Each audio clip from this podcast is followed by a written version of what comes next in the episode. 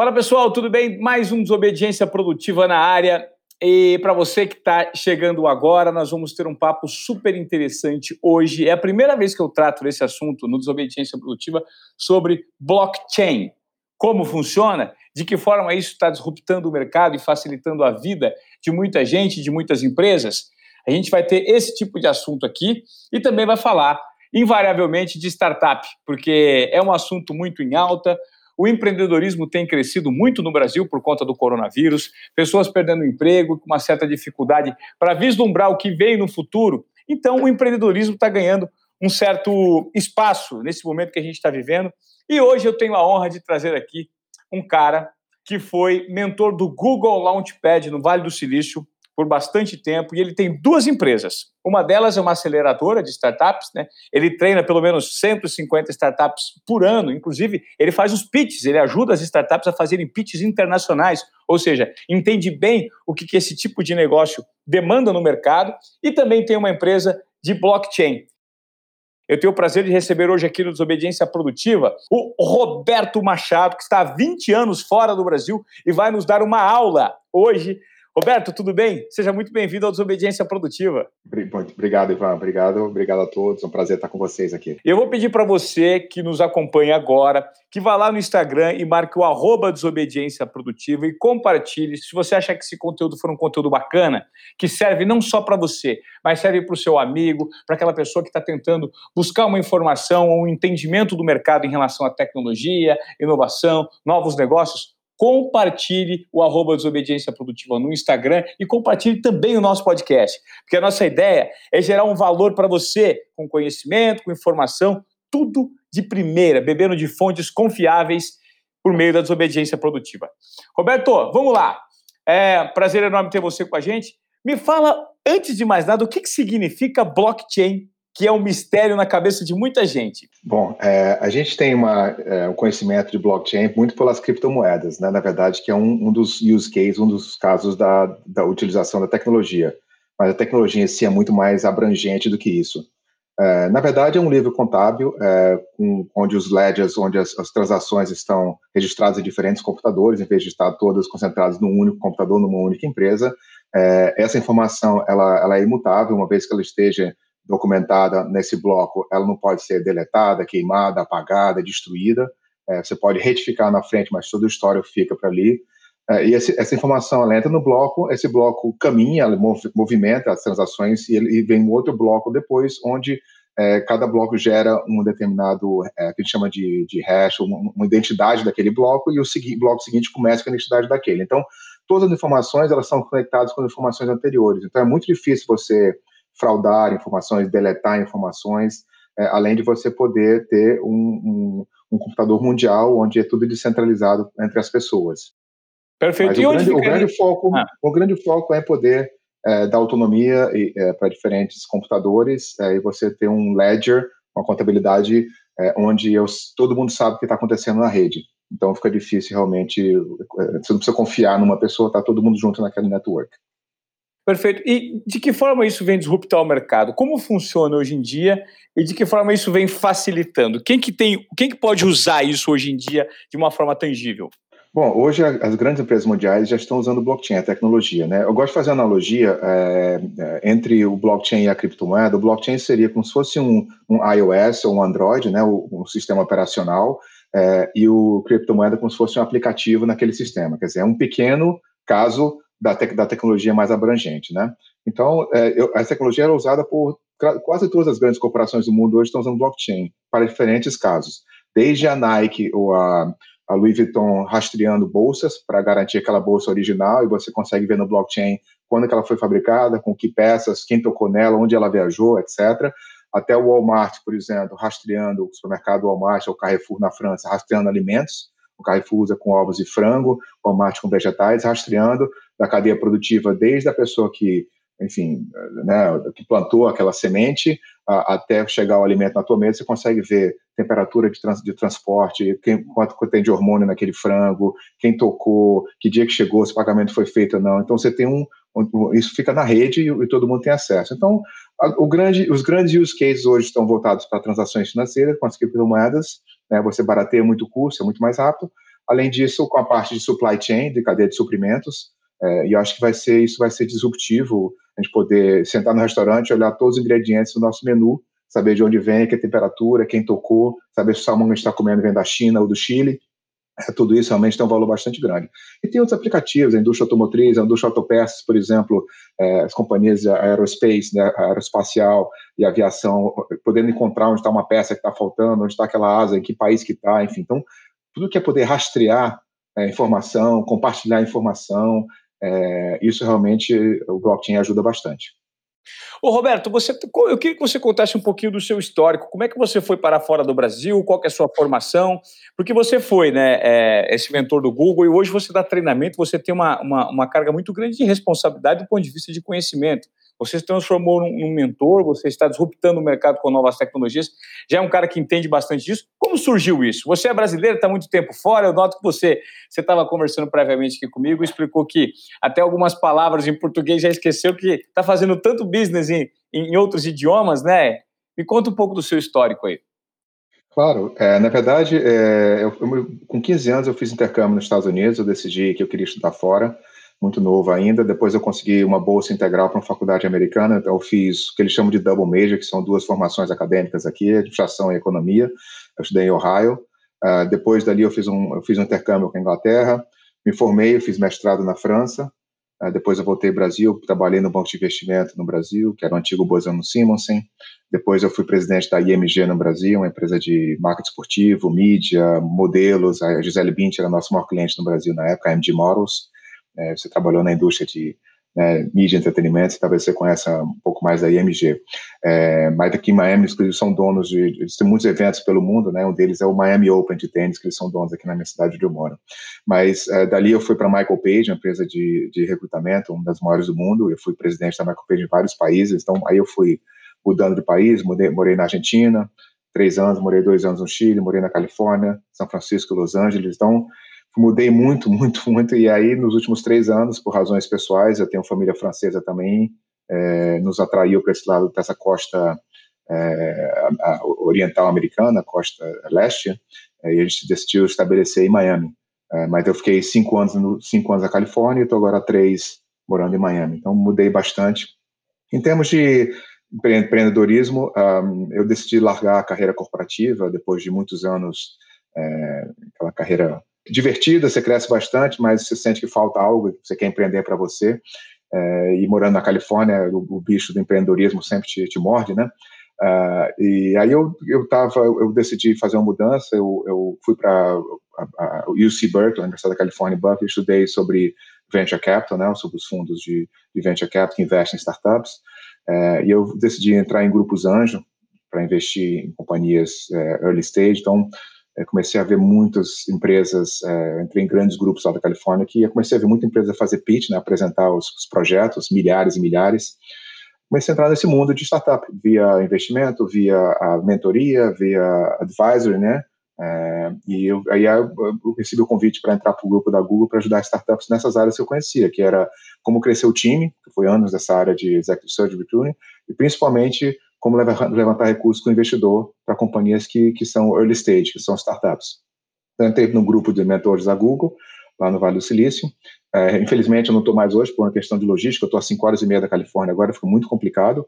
Uh, mas aí eu continuei sendo juiz de competições de pitch pelos Estados Unidos, hoje eu faço umas 10, 15, é, trabalhando com startup, e eu lancei uma aceleradora em Miami quando eu mudei para cá, uma aceleradora pequena, é chamada Market Fit. Então, se você pediu para seguir a, a, vocês no Instagram, a, a MarketFit US, do MarketFit.us ou MarketFit US no Instagram, e, e, a gente tem trabalhado nos últimos dois anos com o governo brasileiro, ajudando startups do Brasil a é, estarem prontos para processo de internacionalização, com a Apex Brasil, com é, Sebrae, é, na verdade são cinco agências federais, Amprotec, Sebrae, é, Itamaraty, Ministério da Economia e Apex Brasil. Então, tá, tem um programa chamado Startup Brasil, que leva startups brasileiras para o exterior. E eu treino todos eles, é, que a gente chama de pitch training, como apresentar o projeto para investidores, parceiros, sócios, clientes externos. Eu faço as missões no mundo inteiro com o governo brasileiro. É, e além disso, no passado eu lancei, há dois anos atrás, eu lancei minha própria companhia também quer dizer, acelerando startups, que é a Market Fit, e a minha companhia, que eu, a gente incubou dentro da, da startup e está uh, é, levantando dinheiro, a gente levantou dinheiro, está crescendo ela, chamado Beira Blocks. Nosso Instagram é Beira Blocks CO, de, de company, Beira Blocks CO. É, e aí a gente hoje está trabalhando com blockchain também. Então, eu tenho um lado de ajudar a minha aceleradora e tenho um lado de empreender e fazer tudo que eu estou ensinando é, na minha empresa. É, a gente, o meu objetivo aqui com a nossa audiência de desobediência produtiva vai, ter, vai ser sugar o máximo possível dos seus conhecimentos para que as pessoas possam colocar em prática no dia a dia, né? Porque, de certa forma, aqui no Brasil ainda, muitos conhecimentos vinculados a investimento, venture capital, startups, as pessoas não sabem como colocar isso, é, visualizar isso de uma forma um pouco tangível. Então, esse papo, eu vou tentar é, digerir isso um pouco para a nossa audiência. Vamos lá, como que você enxerga esse mercado a partir de agora, assim, um pouco esfumaçado ainda em relação ao coronavírus? Você acredita que o empreendedorismo vai crescer por conta do desemprego, uh, Roberto, e por conta da quebradeira provocada por esse coronavírus? Você acredita que as pessoas vão ter que se mobilizar por um propósito começar a empreender por conta própria? É, a palavra empreendedorismo é uma palavra bastante ampla, onde você, você pode ser empreendedor vendendo uma quentinha na rua, vendendo, né, ou trabalhando na praia no Rio de Janeiro, por exemplo, você de uma forma ou outra empreendedor, você tem uma empresinha, precisa pagar suas contas, etc. Né? É, então, acho que esse lado de empreendedorismo crescerá por falta de opções para muita gente, porque a carreira corporativa diminui porque você tem menos negócios para as companhias. Então, as pessoas vão ter que se virar, como, como é um pouco a cultura brasileira. Quando a gente fala que o brasileiro é muito empreendedor, não é que ele é muito empreendedor do modelo tradicional do Vale do Silício. Né? Ele é muito empreendedor porque ele precisa se virar para pagar as contas e, e, ele vai, ele corre atrás, é trabalhador, etc. O outro lado do empreendedorismo, que é o do, do tipo de, de, startup tradicional do Vale do Silício, que agora já não é mais no Vale, é mundial, é, isso vai crescer, não, eu não diria que nem por falta de opção, ele vai crescer pelo estilo de vida que o jovem quer ter. Eu digo jovem é, de cabeça, né? Pode ser um jovem de 40 anos, 50 anos, pode ser jovem. É, mas a pessoa hoje quer, não quer estar naquele modelo tradicional da, corpor, da corporação, e ela quer ter essa flexibilidade do, do, startup, ela sonha em ser um empreendedor de sucesso, ter o que a gente chama de exit, né, que ele poder vender a companhia e, e seguir sendo o que a gente chama de empreendedor em série, né, o serial entrepreneur. Então, eu diria que o lado de uh, empreender por necessidade, que é o, os modelos mais tradicionais do Brasil, e também tem um lado de empreender por é, por, por, interesse de vida, por paixão, por, por, que é o lado de que eu não quero trabalhar numa companhia de 9 às 6, 9 às 7, qualquer que seja o horário, eu quero ter meu próprio negócio, que é, é muito mais por um desejo pessoal, por meta de vida, e essa nova geração tem muito isso, né? É, nossos pais ficavam a vida inteira na mesma empresa, era muito mais sobre segurança de trabalho, se aposentar na companhia, né? a lealdade à companhia, e o jovem não quer isso, ele quer aprender com uma empresa, ganhar um pouco de dinheiro para poder empreender e na hora que ele puder ter o seu próprio negócio. Qual que é a principal característica hoje para um bom empreendedor no mercado, Roberto? Com todo esse conhecimento que você tem, o que, que você nota quando você avalia e dá treinamento é, por meio da sua aceleradora para bons empreendedores? Quais são as características? Acho que tem duas coisas, tem um monte de coisa importante, mas duas coisas que são must, fundamentais. Você tem que ter um bom produto, então tem que ser uma pessoa que tem um bom produto na mão, é, e você tem que saber vender. Se você quiser vender algo que não é bom, não vai, não vai, não vai ter, não vai sustentação. Se você fizer um produto fantástico, mas ninguém comprar teu produto, e quando eu falo vender, não é só vender para o teu cliente, é vender para investidor, vender para o funcionário que vai entrar no teu projeto e falar, cara, sai dessa sua empresa, vem comigo, eu não posso, eu te prometo que a gente vai correr atrás, eu não posso te dar dinheiro agora, eu não posso te dar benefício, mas a gente vai junto e vai ter sucesso. Então, é, é, é esse lado de vem comigo é, de inspiração, que, por exemplo, Elon Musk tem muito claro, eu vou mudar o mundo, vem comigo. É, e tem uns empreendedores que são fantásticos nisso. O que, que ele criar, a pessoa vai atrás. É, então, produto e saber vender com paixão, com visão, com gestão, etc. Né? O resto, de uma forma ou outra, com mentoria se ajusta, com, com a ajuda dos outros, etc. Mas se você não tiver esses, um desses dois, vai ser muito difícil dar certo. Interessante, super interessante. E hoje, é, o que a gente nota é muita startup é, surgindo, né? Mas com pouco direcionamento no mercado, né? E é exatamente esse direcionamento que precisa acontecer para que as empresas deem certo. Diante disso, qual é a principal dor que você nota nessas startups que você acelera? Eu acho que a principal é a falta de mentoria. É, o que acontece com alguns países, eu diria que alguns países e nos Estados Unidos com algumas cidades e estados, é que os mentores eles não têm experiência como empreendedor em série. Então, por exemplo, eu estou em Miami, né? Miami é, uma, é, tradicionalmente conhecido por três ou quatro indústrias: turismo, uh, área de banco, banco privado, né? Private banking, uh, logística uh, e real estate e pro properties, né? São essas quatro áreas grandes aqui de Miami. Não é supply chain logístico, não é não é tradicional de tech. Então, quando você tem empresa de tecnologia aqui, que é o mesmo caso do Brasil, o Rio de Janeiro é famoso por oil gas e depois telecomunicações, né? Você não tem tantos empreendedores em série que já executaram, já cresceram a empresa, já venderam a companhia, que estão predispostos a vir ensinar os jovens. Então, você vai acabar tendo um ensinamento de alguém que nunca viveu aquilo. Então, um dos principais fatores de ecossistemas, que isso por isso que o Vale do Silício é, tem tanto sucesso. Tem, o Vale tem três motivos de sucesso. Um, universidades, ali começou com Stanford, tem a melhor faculdade do mundo de empreendedorismo, uma das melhores que é Stanford, na minha opinião. Você tem os venture caps que foram atraídos por esse talento de lá. Né? E você tem um ecossistema fantástico, onde todo mundo que você conversa na rua foi empregado número 10 da Apple, número 5 da Google, já criei uma empresa, já vendi essa empresa, já fiz isso aqui, eu trabalhei com Elon Musk. Todo mundo, de alguma forma, ou, ou ele é, ou ele está muito próximo de alguém que vai fazer a mentoria espetacular para ele, ou ele ou ela, né? Então, acho que falta isso para a gente. Uh, um dos primeiros problemas é isso que eu vejo no ecossistema uh, desses lugares. Uh, Outro, outro desafio interessante quando você empreende em mercados emergentes é, ou estados menores americanos ou na Europa é, é a questão do funding.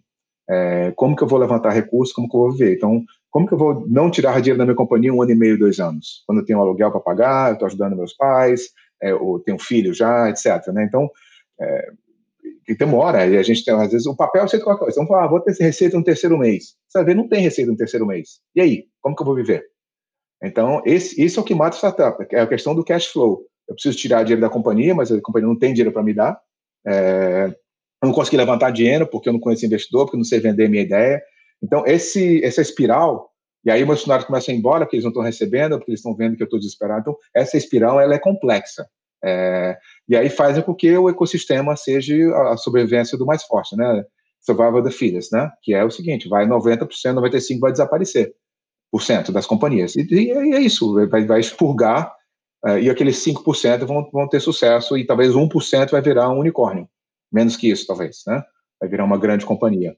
É, unicórnios são as empresas de mais de um bilhão de dólares, né? Agora, uh, uh, Roberto, eu queria entender como hoje você imagina que fica o cenário de investimento de venture capital em startups, levando em conta que a gente não tem um cenário uh, muito claro em relação a como vai ficar o mundo pós-pandemia. Veja, economias, uh, a França já anunciou que a economia vai ter um encolhimento de mais de 10%, a Europa, o Brasil vai ter uma quebradeira total, muita gente tendo o seu negócio assim virando pó aqui no Brasil por conta desse coronavírus. E você acredita que hoje o momento ele é propício para você colocar um negócio de pé, mesmo com essa fragilidade do mercado? Você consegue captar uh, uh, grana para colocar no seu negócio hoje em dia? Qual é o cenário que você imagina que a gente vai enfrentar daqui para frente para quem quer ser empreendedor? É, esse cenário que a gente vai enfrentar é o cenário que começou a ser enfrentado já, né? não é uma coisa que vai vir daqui a um ano, já começou agora. É, então, com certeza, uh, os investidores estão muito mais cautelosos, é, os investidores estão com muito mais poder de negociação. Então, tem duas coisas. Uma coisa é se eu vou levantar dinheiro, e segunda é que em que condições, quanto que eu vou ter que ceder da minha companhia para ter aquele mesmo recurso que eu deveria ter antes né? Porque ele vai abaixar a minha avaliação, eu vou ter que dar muito mais shares da minha companhia. Então, é a mesma coisa que ele vender a tua casa, um imóvel, no momento de crise. Você não vai querer, se a tua casa vale um milhão, sei lá quanto vale, você vai vender por 800, porque é o que é 700, que é o que oferece. A tua empresa é parecida. Então, eu vou ter que dar muito mais shares da minha companhia, muito mais ações, ser muito mais diluído, porque o poder está na mão dessa pessoa. Essa pessoa fala, se não quiser, boa sorte. É igual vender um imóvel. Então, está mais, está mais difícil levantar dinheiro, e quando você tem uma, uma, oportunidade de levantar, muitas vezes você não tem poder de negociação, por quê? Porque tem uma fila de 10, 100, 200, 500 empreendedores ali atrás da porta esperando para começar aquele investidor também, né? Hoje, é, a gente tem que separar o que, que é investidor anjo do que, que é venture capital. Eu não vou nem falar de private equity, que já é muito mais later stage. O investidor anjo, ele investe recursos do próprio bolso. Tá? Então, para ele ou ela, né, usa a palavra masculina nos Estados Unidos, a gente evita ser da preferência ao, gênero, né? É, mas é, esse investidor, é, ele pode botar o pé no freio e falar, não vou investir nos próximos anos. O venture capital é muito difícil fazer isso porque ele já levantou o recurso. O primeiro dinheiro não é dele, o dinheiro é do investidor, né? Ele faz a gestão desse dinheiro. Segundo, muitas vezes esse, esse fundo já está capitalizado, o dinheiro já está lá no fundo para ser usado em 10 anos ou 8 anos, o que quer que seja. Então, esse venture capital, ele muitas vezes ele continua escrevendo cheque, é, continua investindo na companhia. É, obviamente, ele tem muito mais possibilidade, oportunidade, e ele vai privilegiar as companhias que já estão no portfólio. Porque tem outro problema. Não só eu quero fazer novos investimentos como, como venture capital, mas principalmente eu quero salvar as companhias que eu já investi. Eu tenho 30 empresas que eu já investi, se elas aparecerem, o fundo está morto. É, então, muitas vezes, ele vai guardar muito mais esse recurso, que ele chama de dry powder, é, é, o dinheiro que ele vai conseguir investir na própria empresa do portfólio, do que pegar uma empresa nova e jogar no meu portfólio. Porque não adianta eu pegar a empresa nova e matar a que estava antes. Então, ele vai talvez ajudar mais a, a que está, já está no portfólio. Né? De novo, cada fundo tem sua estratégia, tem fundos que estão começando, a, depende de quanto ele já levantou, tem fundo que já usou todo o recurso e está levantando um, o fundo 2, o fundo 3, o fundo 5 agora, e está zerado esse fundo, ele vai, vai ter dificuldade de levantar dinheiro para esse fundo novo. É, não tem uma. Cada, cada, fundo e cada investidor está num momento diferente, mas o que todo mundo sabe é o seguinte: está difícil, está incerto. É, eu vou pisar, vou tirar um pouco o pé do acelerador, vou pisar um pouco no freio, vou ser muito mais conservador. Nesses momentos tem muita oportunidade boa também para o investidor, assim como para quem tem dinheiro para comprar imóvel também tem boa oportunidade, porque tem gente com a corda no pescoço, né? Então, mas de novo, cada um tem, tem gente que tem liquidez, tem gente, então depende muito da liquidez do fundo, né? Da liquidez do investidor anjo, é, mas sem dúvida o poder sai da mão do empreendedor e passa para a mão do investidor, né? Com exceções, tem exceções, tem. Se você é investidor em série, que as pessoas sempre seguem, confiam em você, você lança a tua ideia nova, é, as pessoas querem investir porque você é você. Já ganharam dinheiro contigo que vai voltar. O empreendedor de primeira viagem, que não tem track record, não tem histórico de sucesso empreendendo, é ainda mais difícil. Então, mas, de novo, não tem um modelo para todo mundo. Legal. Você, com essa experiência enorme que você tem e olhando de um mercado fora do Brasil, apesar de ser brasileiro, como você enxerga o país em relação a esse crescimento tecnológico e esse crescimento de inovação? Você acha que o Brasil é um terreno fértil para investimento e para o surgimento de novos negócios? O brasileiro, ele é, por, por si só, um cara criativo e bom empreendedor? É, é, acho que existe uma separação entre o mundo da tecnologia e o mundo fora da tecnologia no Brasil. A gente teve, a gente passou anos de muitas crises, né? Uma crise bastante forte econômicas, é, de desemprego, violência, etc. E ainda assim, né, a gente conseguiu ver o, o, o nosso setor de tecnologia, de empreendedorismo crescendo bastante. É, então, o primeiro fator é, é, se existe uma indústria que funcionou bem nos últimos anos, fora, obviamente, agricultura, exportação, mas falando de indústria local, foi a tecnologia, né? game, tecnologia, etc. Um, então, primeiro, é um setor que está indo super bem no Brasil, comparado com o resto da economia. Poderia melhor, sim, poderia ser muito melhor, mas, dado as condições macroeconômicas, políticas, sociais, nos últimos anos a gente conseguiu é, caminhar bem com a tecnologia.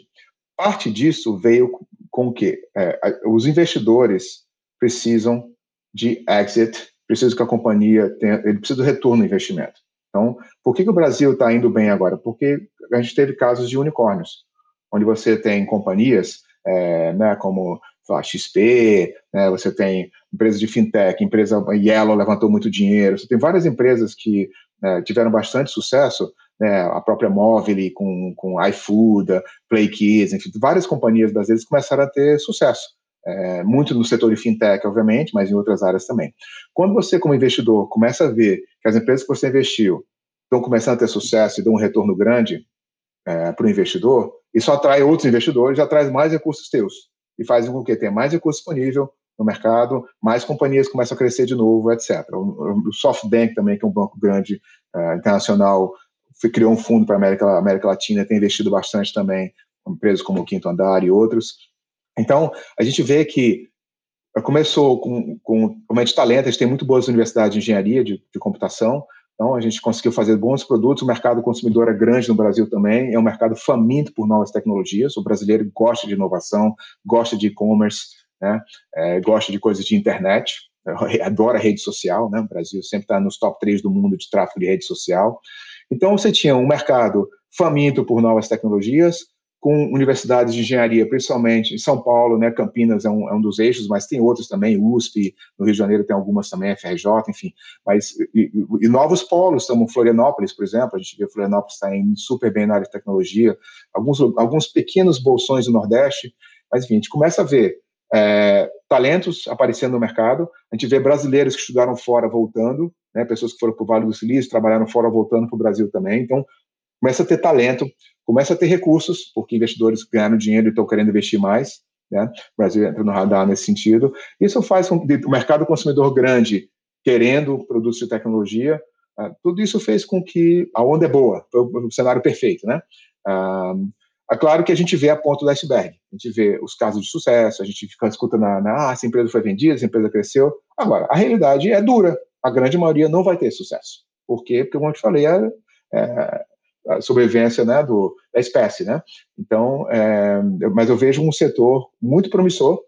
É, o mundo inteiro precisa de tecnologia, todas as indústrias precisam de tecnologia, todo mundo precisa de inteligência artificial, todo mundo precisa de blockchain, todo mundo precisa de é, cloud, né, de nuvem. Então, não tem mais, não é, ele não é um setor separado dos outros. Né? Quando você pensa de agricultura, eu, eu, a minha companhia não precisa de agricultura, eu não vou comer, minha, minha empresa não come, mas minha empresa precisa comer tecnologia talvez seja único, um dos únicos setores que todo mundo precisa.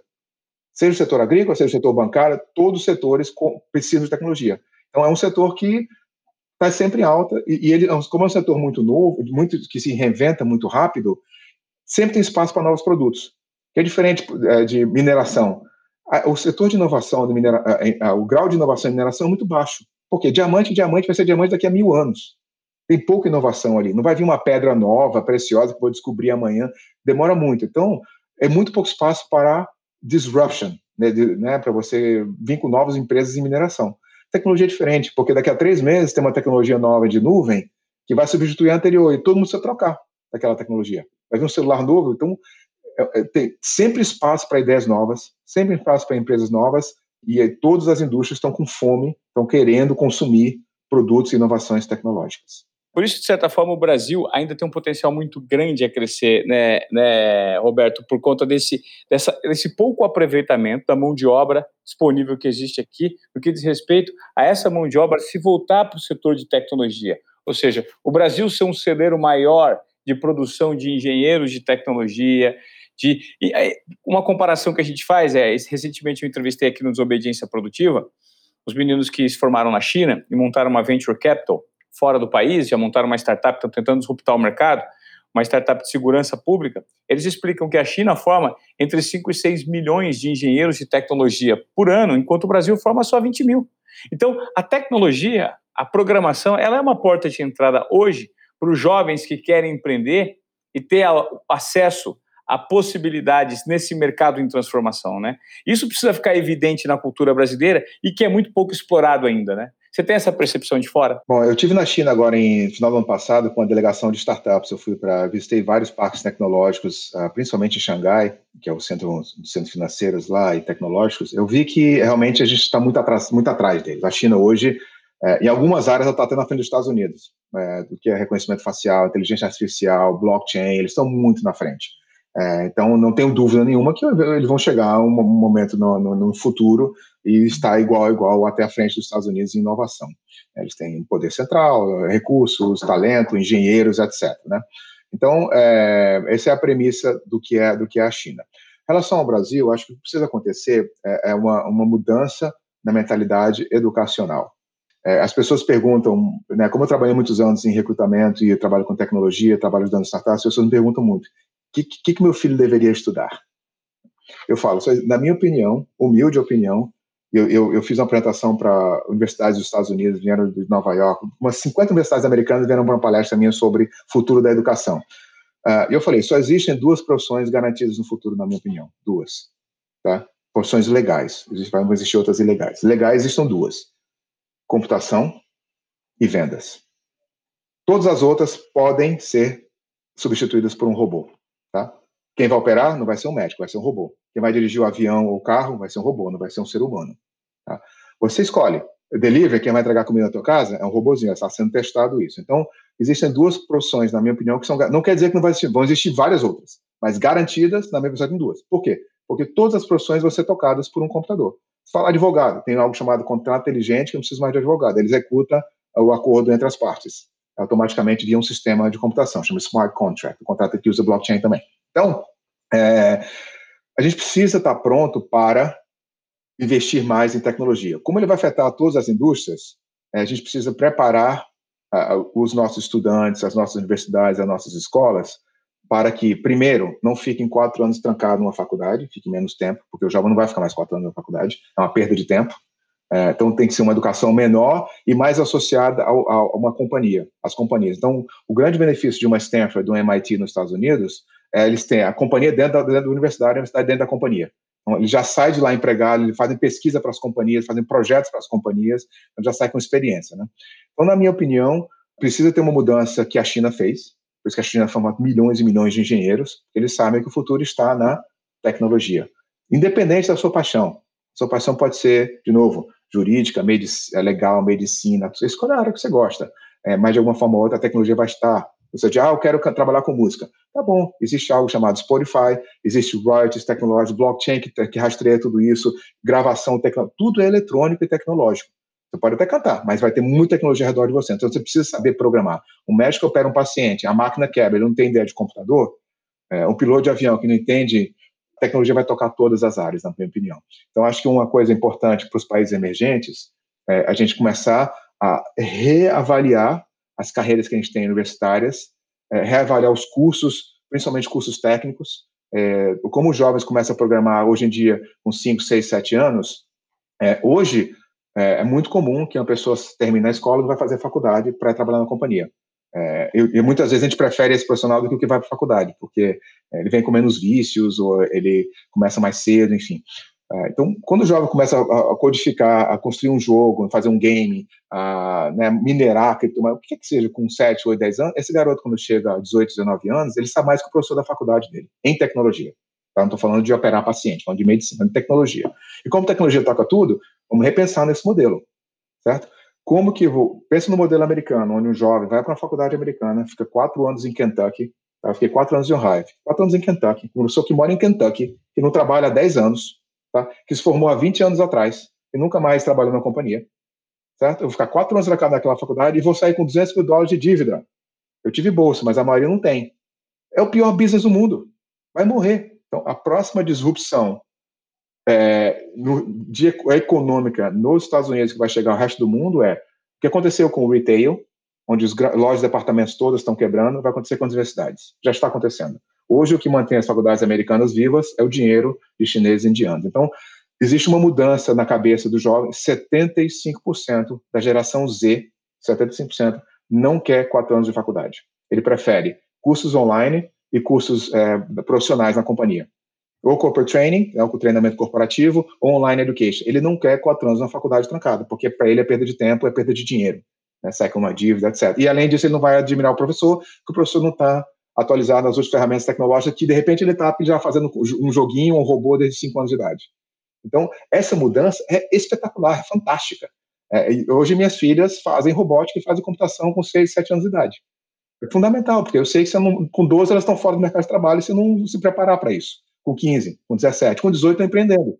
Então, esse é o jovem. Eu fui, eu dei uma palestra para uma, uma grande escola privada aqui nos Estados Unidos, para o grupo de empreendedorismo na escola, eram garotos de 16, 17 anos, todos lançando companhia. Adivinha quantos vão para a faculdade? Quase nenhum. Por quê? Porque ele já tem uma ideia, já tem um projeto, levantei dinheiro com um amigo do meu pai, vou lançar minha companhia. É, ele não vê valor pensando que as pessoas querem empreender, né? De novo, sempre existirão as carreiras tradicionais, como engenharia, como medicina, que vai, a pessoa vai acabar indo para a faculdade, é importante você né, tá ali, eu só acho que teria talvez aproximar mais com as empresas, com os hospitais, etc. Mas se, todo, se as pessoas querem empreender, se as pessoas estão interessadas por computação, eu acho que é, são coisas para se pensar, se a gente realmente está formando a população de profissionais do futuro da maneira correta, se a gente tem que repensar no modelo acadêmico, eu tenho a minha opinião, é, como alguém que é da área, é, mas realmente isso demora para mudar, né? Para mudar a cabeça, mudar a, a grade acadêmica, mudar. É, mas a gente deveria estar discutindo mais fortemente como que a gente vai formar no Brasil 10 milhões de engenheiros de computação. Não 5 mil, 7 mil, não vai mudar, é 10 milhões, porque na hora que eu tiver isso, a Google vai abrir um escritório gigante de Brasil, a Apple já tem, mas falando mais, abrir escritório mesmo de produção local, né? É, a gente vai ter mais unicórnios, mais empresas grandes, e o Brasil vai entrar no radar mundial mais fortemente, então, de inovação. Né? Futuro é esse. Se você olha as maiores empresas do mundo, é, talvez, eu não sei hoje o dado, mas mais da metade são tecnologia. Quando você olha as, é, as 10 maiores empresas do mundo, dos Estados Unidos, por exemplo, que são Amazon, Apple, a Google, que é o Alphabet, né? não é mais aquela né, Shell, é, General Electric, né? Já não é mais. Acho que é uma coisa para a gente pensar como modelo educacional. A China é, é já está na, na, na, frente disso, né? Lá na frente. É super interessante a maneira como você encara, porque é, na, nada mais é, simplificando tudo que você falou, é colocar a mão na massa o quanto antes, para aprender por meio da prática e da realização e da geração de valor como um todo para a sociedade. Você concorda? Concordo. É basicamente isso, colocar a mão na massa. Então, hoje, a sua orientação, principalmente para o mercado de trabalho no Brasil, e da maneira como as pessoas e a mão de obra é formada no Brasil, é muito melhor você privilegiar a prática e a ação por tentativa e erro do que cursar uma faculdade tradicional nos meios antiquados que hoje nós temos aqui para você tentar uma vaga no mercado de trabalho. Esse profissional está com os dias contados. 100%. Eu prefiro muito mais dar três startups e um curso online para minhas filhas do que dar uma universidade, vai custar a mesma coisa. Eu vou dar três startups, então já está decidido a minha casa, vou dar três startups para cada, né? Então determinado que é um e, o, e o último esse último quarto desse valor, que, é, você dividir o curso na faculdade dividir por quatro, você paga quatro startups. Vou pagar três startups e um curso online de empreendedorismo no MIT, no Harvard e em extensão, né, em online. É, mas o jovem que tem a oportunidade de empreender, é, ele vai ele vai aprender sobre vendas, marketing, produto, logística, é, customer service, todas as áreas de empreendedorismo, ele vai ter que fazer porque ele é a empresa dele, dele ou dela, né? É, e aí, depois de quatro anos de tentativa e erro, primeiro, a chance de alguma coisa dar certo existe. Se não der, essa pessoa está muito mais pronta para trabalhar numa, numa empresa de tecnologia, numa empresa inovadora, né? Não precisa ser, pode ser inovadora, pode ser banco, ser, mas que tem inovação, do que um profissional com quatro anos na faculdade. Não Cara, tem nenhuma dúvida. Nenhuma dúvida. Eu achei fantástico isso que você falou. Eu queria destrinchar um pouco mais esse conceito. Você tem quantos filhos? Tenho dois. Dois é, do, casal? Duas filhas. Duas filhas. Você falou que você vai dar uma startup. Vou dar três, é, por, por, por, três, três por criança. Três startups por, por filho. É, e, em momentos e diferentes, né? Em momentos eu diferentes. Tem quatro anos, tem quatro anos para executar três startups. Quatro anos para executar três startups. Ou seja, a sua ideia, enquanto um grande mentor de startup, é que os seus filhos, eles mesmos, criem o próprio negócio, estude o mercado, você financia e eles vão desenvolver essa startup com o financiamento que você dá. E além Exatamente. disso. Você, Era o dinheiro que ia para a faculdade, né? Que é o certo. dinheiro que ia para a faculdade. O dinheiro que ia para a faculdade. E além disso, você dá um, um, curso de gerenciamento ou no MIT, que eles vão absorver conhecimento desses lugares, mas online. Online, com um professor que é prêmio Nobel, que é fantástico, que é empreendedor, Uau. que quer que seja, mas que não é um professor da, de uma faculdade no interior dos Estados Unidos, por exemplo. É, então, essa é, essa é, a minha visão, pelo menos. É retorno de investimento. Para mim, retorno de investimento vai ser muito maior. Eu, tenho, eu não tenho dúvida nenhuma que um formado na Universidade Americana competindo com alguém que empreendeu em três startups a, a, até a idade de 22 anos, os dois estiverem aplicando para uma Google, a Google vai contratar aquele que empreendeu três vezes. Cara, que sensacional esse mindset seu, Roberto. Ele, ele é muito. Eu, eu, nunca tinha ouvido nada tão disruptivo assim. Alguém que vai se propor a esse tipo de educação, porque, na verdade, isso é a vanguarda do conhecimento no que diz respeito a você colocar em prática ideias que precisam ser executadas o quanto antes hoje em dia, né? E isso Agora, uma gente... premissa básica, Ivan, ah. desculpa, uma premissa básica é que o jovem ele tem que estar interessado nessa carreira.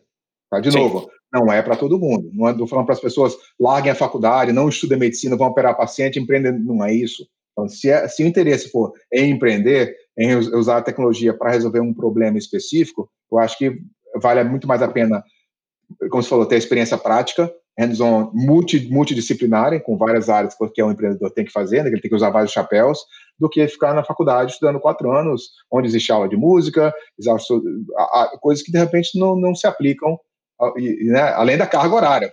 A faculdade são cinco horas, seis horas de carga horária, o empreendedorismo são 20 horas por dia, que você não dorme, né? É, sim, sim, é muito mais, sim. bastante mais puxado. Mas, de novo, não é para todo mundo, tá? Tô, a minha visão, se as minhas filhas quiserem seguir para uma claro. carreira de empreendedor. Eu acho que a chance é muito grande, porque o jovem hoje, estatisticamente, aumenta ano a ano a vontade de empreender.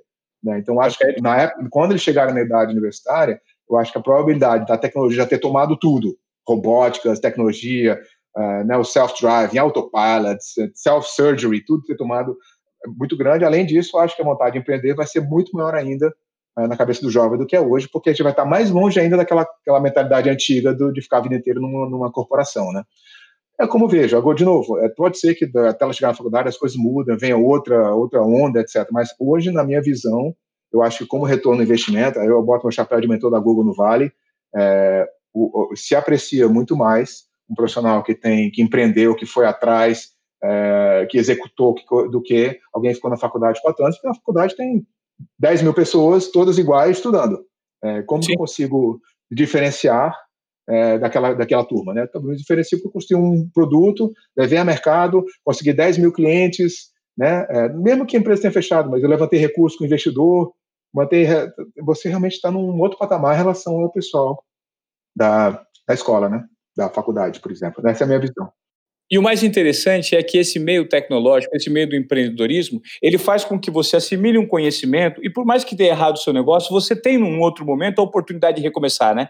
Porque é justamente o caminho que você trilha que vai fazer com que, por meio da persistência, em algum momento você adquira algum êxito, né? Agora uma pergunta que eu te faço, Roberto, é o seguinte: quanto, quando você imagina que seja a idade para já começar a despertar nesses jovens esse tipo de veia empreendedora hoje em dia, nos países avançados? A partir de que idade, de repente, a gente já pode começar a, a ter esse tipo de provocação? Bom, tem, tem quando você fala de, de, mentalidade empreendedora, tem produto e tem mentalidade de gestão de negócio, de querer ganhar dinheiro. Eu acho que a questão de uh, a questão da meritocracia uh, começa com 4, 5, 6, 7 anos.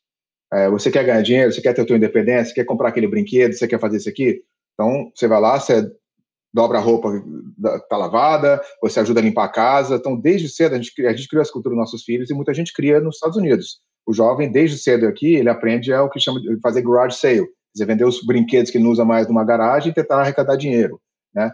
Então, sem, de novo, sem abrir mão da educação, né? Não é, não é um full-time job, não é trabalhar na agricultura o dia inteiro e se ficar fora da escola. Acho que a criança nova ela tem que estar na escola.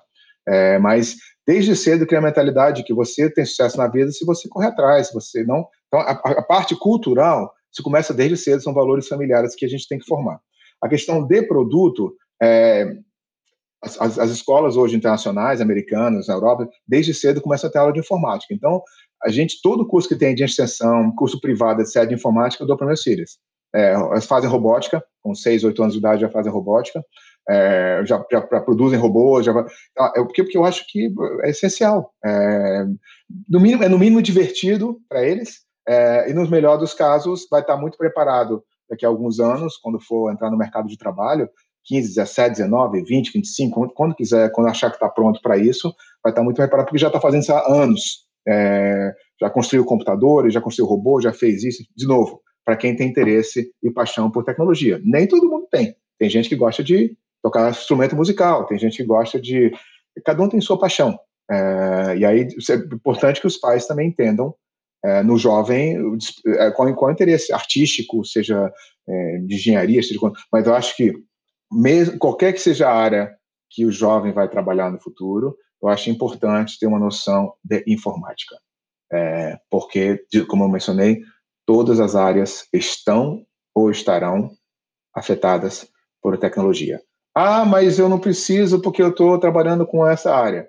Vai vir um startup nessa área que vai facilitar o processo e vai, te, vai excluir a tua companhia.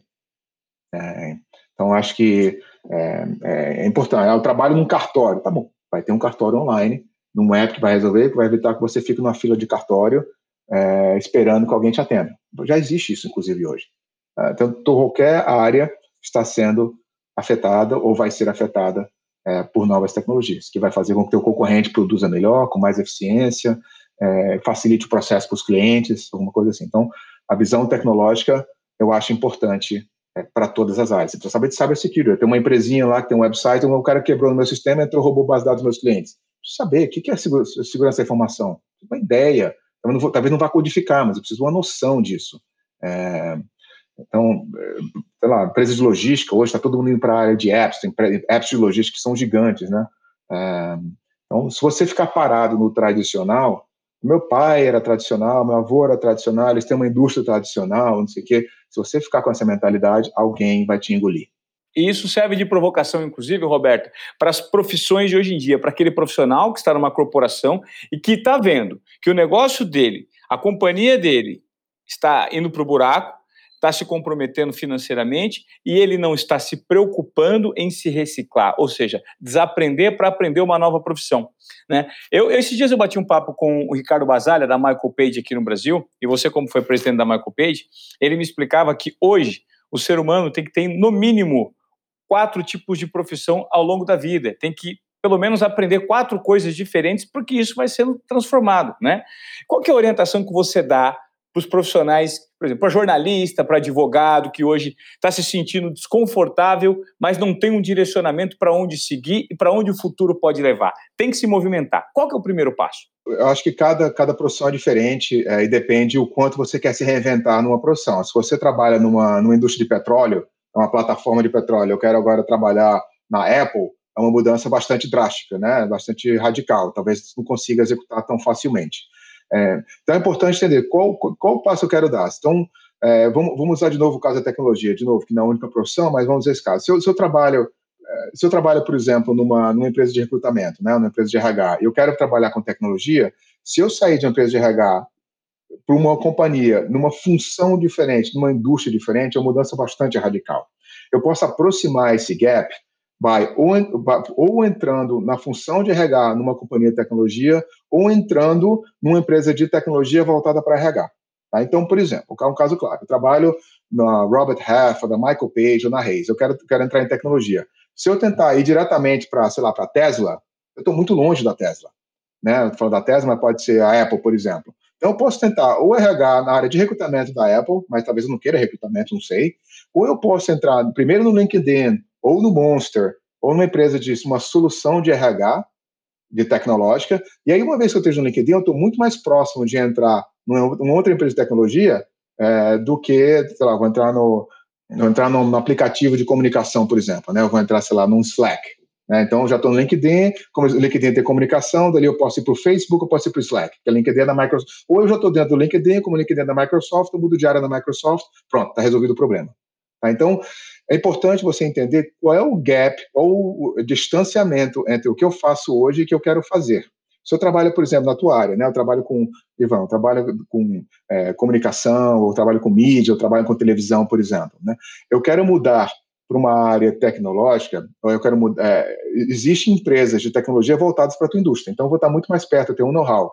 Se eu quiser sair daí e trabalhar na General Motors ou na Ford, é, é, é, eles não precisam de um perfil como eu. Não sou, não tenho, não só é difícil entrar, mas como se entrar, provavelmente não vou ser o melhor cara ali da empresa. A chance de perder meu emprego é grande. É, então, acho que é importante você entender como eu consigo aproximar, é, e aí vai ser caso a caso.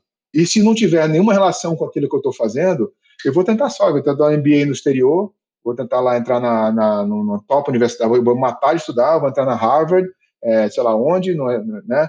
Uma universidade grande do exterior, uma INSEAD, e vou ver se quando tiver entrevista de, de, emprego no final, alguém me dá uma chance de trabalhar. Eu quero entrar num banco, mas eu não, não conheço nada de finanças.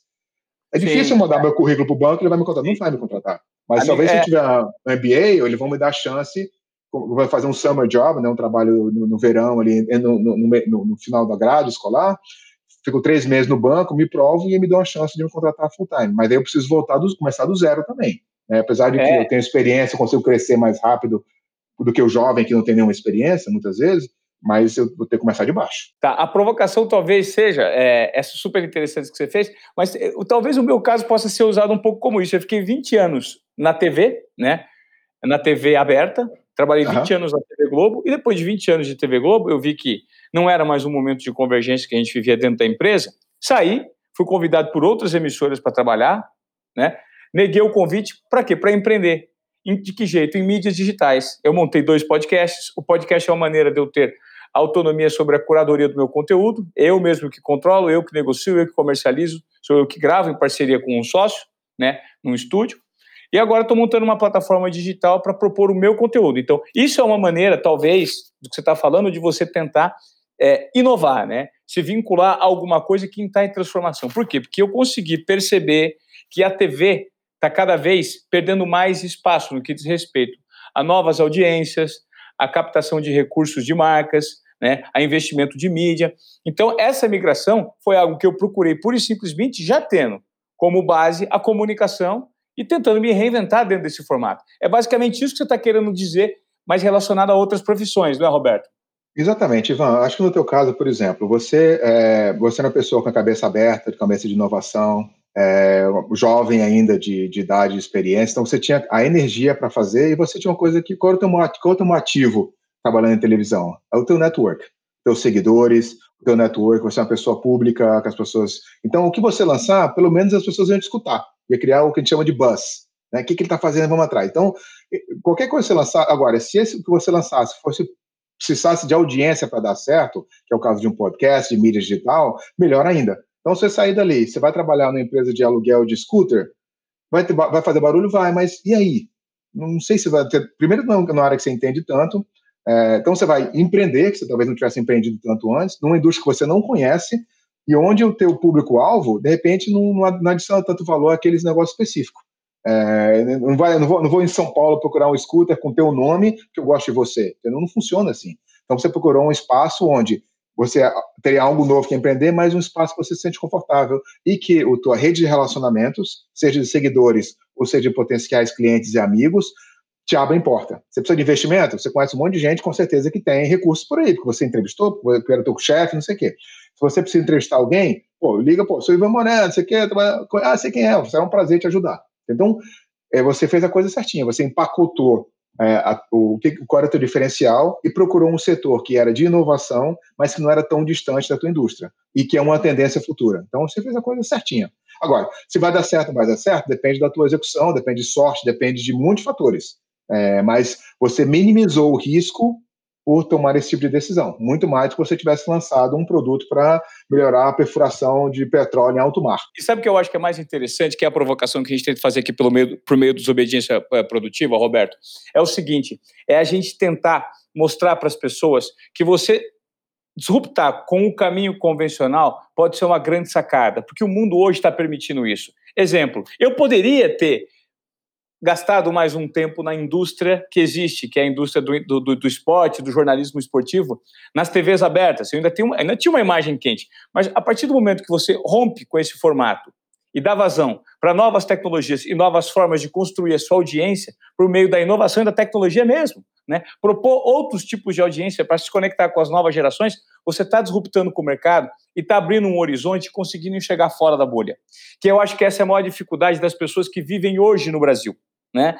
Essa falta de mindset inovador, né? Essa, esse medo de empreender, essa falta de, de coragem de você colocar em prática aquilo que de repente o seu sonho te, te, te, te guia, mas você, por conta da instabilidade, por conta da, da, falta de oportunidades e do medo do mercado mesmo no Brasil, né? Porque aqui, querendo ou não, as instituições não são fortes igual nós são nos, nos países de primeiro mundo, né? A educação tampouco. Então, isso acaba gerando. Mas o que eu quero e o que eu pretendo por meio desse podcast é justamente fazer isso fomentar é, esse empreendedorismo e provocar esse tipo de questionamento na cabeça das pessoas para que elas tenham atitudes proativas, porque só depende dela. Só depende delas, porque hoje a informação ela é acessível por meio da internet. Hoje você consegue se educar por bons cursos, você consegue ter uma boa formação, desde que você tenha uma disciplina e saiba fazer uma curadoria de conteúdo, você tem boas fontes para consumir, não tem? É, exatamente. A informação hoje é pública, né? Então, o, o, grande valor da faculdade antigamente era você aprender com o professor. É, já não é mais assim, o professor sabe, tá, o Google sabe mais do que qualquer professor, eles têm toda a informação lá. Né? Então você aprende muito mais com a experiência dos outros, trocando ideias, trocando experiência, do que somente no conhecimento de um instrutor específico. Né? Ah, então, é, concordo contigo. Ah, é, eu tenho um fator importante também que é o timing. Tá? É, empreender é legal, empreender é gostoso, a vida é curta, fazer coisa diferente, você está fazendo uma coisa que te anima muito mais hoje, porque você não está mais naquela rotina que você. Na televisão você estava em piloto automático, você já sabia o que fazer, né? as pessoas entram em piloto automático na vida. Então é legal você fazer uma coisa diferente, você se desafiar, sair e, e ter aquele, aquela coceira no estômago, eu preciso fazer, né? Agora, o timing é importante. A gente mora num país, não mora mais, a gente nasceu num país de, de renda média baixa, né? um país relativamente pobre, né, comparado com a Europa, com os Estados Unidos, com ainda, ainda um índice de pobreza muito alto, é, as pessoas têm dificuldade de pagar né, os, custos, etc. Então, é, pagar a educação, pagar os custos, né, família, etc. Então, é importante também saber qual o timing que eu posso tomar esse risco, porque é um risco. Eu, eu risco onde a estatística está contra a minha empresa. Se eu sei que 90% sei lá, vai, vai, vai fracassar no seu dado hoje, é, talvez com essa crise mais ainda, eu sei que quando a gente fala em inglês, the odds are against me, quer dizer, né, a, a sorte está contra a minha empresa, né, na, na, estatística. Então, é como eu chegar no roleta e botar todas as fichas num, num, num número, né, e não, estatisticamente eu vou perder. Né? Então, você tem que saber o momento. Esse momento pode ser, no teu caso, você tinha realizado o que você queria na televisão, você talvez tinha uma condição financeira que permitia tomar esse risco, você tinha apoio de outros que te ajudavam a tomar esse risco, né? E realmente você tinha um network, o um pacote completo. Para algumas pessoas é um pouco mais difícil. Então eu vejo muito jovem falar, ah, pô, tô aqui a minha empresa, mas eu não consigo pagar minhas contas. Eu não vou, vou ter que fechar a minha empresa. Isso tem que estar planejado. Você tem que planejar para ficar um ano, um ano e meio sem receita. A não ser que você já tenha os seus clientes no primeiro dia, né? Pode acontecer também. Sou um escritório jurídico, estou trabalhando no escritório jurídico, lancei meu próprio escritório, porque eu venho com, meus, vou com os meus clientes e já estou trabalhando. Mas aí é empreender tradicional, não é empreender em inovação, né? Então, talvez algumas pessoas, nesse caso, vou continuar com o meu trabalho tradicional e empreender de noite, ou no, no, horário alternativo com amigos, até começar a dar certo, que é quando a gente fala de side job, né? Um job, é, não sei como é que é em português, mas um, um trabalho secundário. É, é, é o bico, é o, é o fazer, é no turno, né? Ah, então cada um vai ter o seu momento. Ou eu estou pronto para fazer, eu tenho recurso para isso, não preciso do dinheiro agora, posso sobreviver sem isso. Ou eu tenho alguém que financia a minha ideia, até financiar a minha ideia, eu não vou largar meu emprego. Ou eu continuo trabalhando e tenho uma empresa é, né, como, segunda, como segundo trabalho, eu, eu, eu corro atrás no final de semana e de noite para fazer o negócio andar, e se andar eu, eu peço demissão. É, ou eu não vou tomar esse risco nunca. Eu tenho muitos filhos, eu tenho um custo muito alto, eu tenho dívida, eu não posso tomar esse risco, eu não vou ter comida para o meu filho. Então, é, é, cada pessoa tem a sua situação. É, mas é importante entender que no empreendedorismo a gente vê muito a ponta do iceberg. O que está abaixo da água é duro, é duro, é difícil. É, você sabe disso. Né? Levantar recurso, empreender, problema de funcionário, cliente que não paga, tudo que, tá, que vem no pacote do empreendedorismo. Então as pessoas têm que estar prontas para isso. Não é só flores e também não é impossível, né? Aquilo que você falou. Tem, mas tem que se planejar a gente tem que planejar e falar como é que eu vou viver esse, eu planejo esse, é, né, o meu, meu forecast diz esse tipo de receita. E se eu não tiver receita, como que eu vou pagar minhas contas?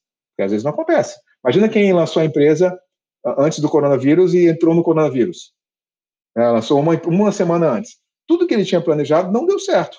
A não ser, que seja uma empresa online, que de repente deu sorte, pegou uma ondazinha lá. Mas não deu certo. Por quê? Porque eu não consegui investimento que eu queria, porque o cliente cancelou meu projeto. Vai ver de quê? Então, tudo isso tem que estar na balança, né? É, então, é, tem que, é importante que a, a, gente não tenha uma cultura de planificação tão forte, né? De planejamento. Na, o latino não planeja tanto quanto talvez um alemão, um europeu. Tudo planificado, né? Planejado. Então é importante, em empreendedorismo, eu tenho que ter um bom plano de negócios. Eu tenho que ter um plano B. O A não funcionou, qual é o plano B? Né? E saber qual o time de executar esse plano. Né? Quando eu tenho recurso suficiente para a empresa, eu tenho um, um, caixa extra que eu posso queimar se der errado, né? que eu posso pagar os meus funcionários ou pagar a comida dos meus filhos, tudo isso tem que estar na conta. Tá? Não é só uma aventura, ah, vou lá e ver se dá certo. Não é assim. o investidor sabe que não vai funcionar.